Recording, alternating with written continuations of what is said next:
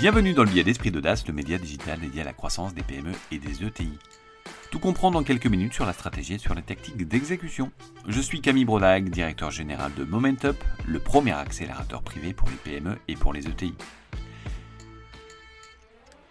Siddhartha Gautama, fondateur du bouddhisme, aurait dit il y a 2500 ans Le changement n'est jamais douloureux, seule la résistance au changement est douloureuse.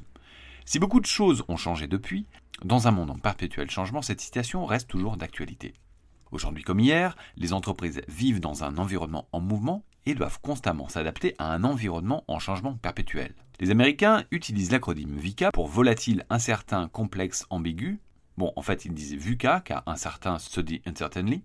Mais l'idée reste la même, un environnement en mouvement, volatile, incertain, complexe et ambigu.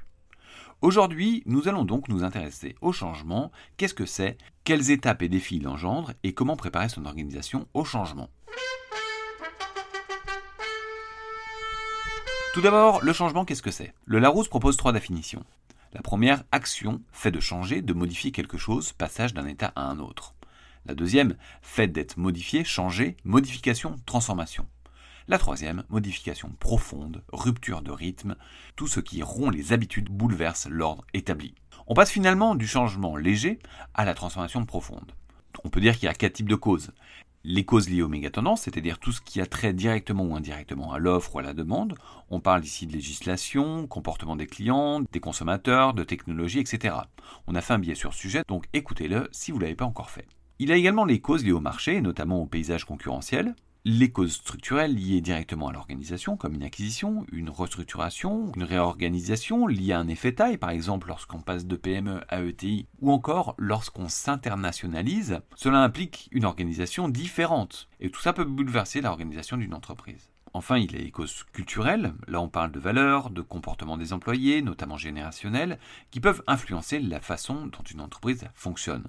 Parfois, toutes ces causes se mélangent, comme on a pu voir lors de la crise du Covid-19, ou alors la transformation digitale qui a créé des nouveaux marchés, des nouveaux usages, a créé des nouveaux acteurs, transformé la relation au travail, aux clients, aux collaborateurs, et notre façon de travailler finalement. On voit également apparaître l'intelligence artificielle qui va transformer considérablement les entreprises.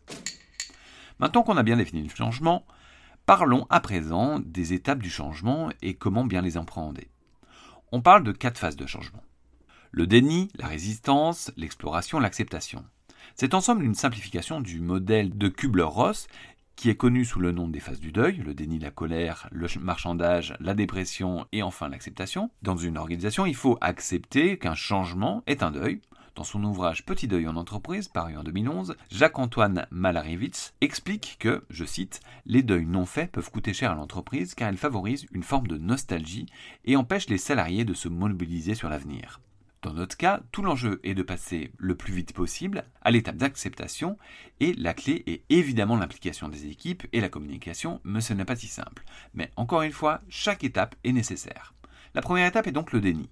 Le déni est la première étape du changement, souvent inconscient, il fait que l'on perd beaucoup de temps à accepter le changement. Ce déni est souvent fait par le dirigeant ou les organes de direction. Ensuite, la deuxième étape, c'est la résistance au changement. Si la première partie vous concerne en tant que dirigeant, là on est plutôt du côté des collaborateurs, même si ce n'est pas si simple. Le changement va engendrer des modifications dans le quotidien des équipes qui seront probablement réticents à changer leurs habitudes et abandonner des méthodes de travail qu'ils connaissent déjà. Dans cette étape, il y aura souvent une perte de productivité et de motivation. Ensuite, troisième étape, l'exploration. Cette étape est particulière, c'est celle durant laquelle les équipes vont alterner entre la méthode d'avant et le changement. Il commence à arrêter la résistance et s'engage doucettement, mais rien n'est acquis. Ensuite, il y a l'acceptation. On est ici dans le stade ultime. Les équipes acceptent le fait qu'ils ne peuvent rien au changement. La transformation numérique va tout changer. Ok, maintenant qu'est-ce qu'on fait? Le Covid-19 va tout changer. Ok, maintenant qu'est-ce qu'on fait? La société a été acquise par son concurrent. Ok, maintenant qu'est-ce qu'on fait?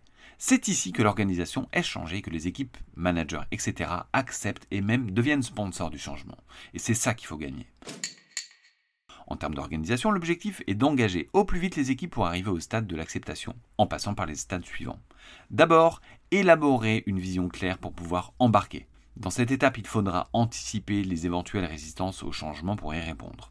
Ensuite, communiquer clairement et de façon transparente pour embarquer les équipes pour qu'elles deviennent sponsors du changement. Et là, on parle aussi bien des équipes que de la direction.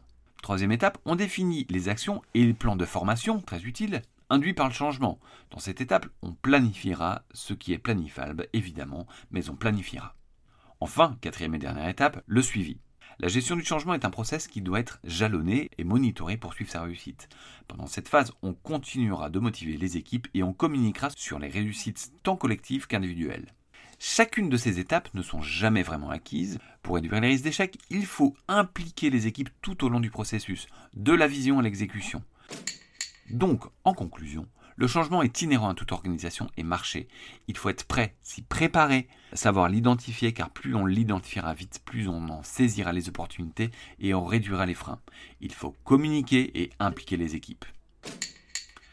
Merci de nous avoir écoutés. Ce billet a été réalisé avec les équipes de Momentup, le réflexe croissance des PME et des ETI. Si vous avez actuellement des réflexions autour de la croissance de votre entreprise, parlons-en. Vous pouvez me contacter depuis le site internet de Momentup ou alors sur LinkedIn afin que nous prenions quelques minutes pour en parler. Ce billet est disponible sur toutes les plateformes de podcast et relayé sur les réseaux sociaux, notamment sur LinkedIn. S'il vous a plu, n'hésitez pas à vous abonner, le noter sur les différentes plateformes de diffusion, en parler autour de vous et nous laisser des messages et suggestions. À la semaine prochaine!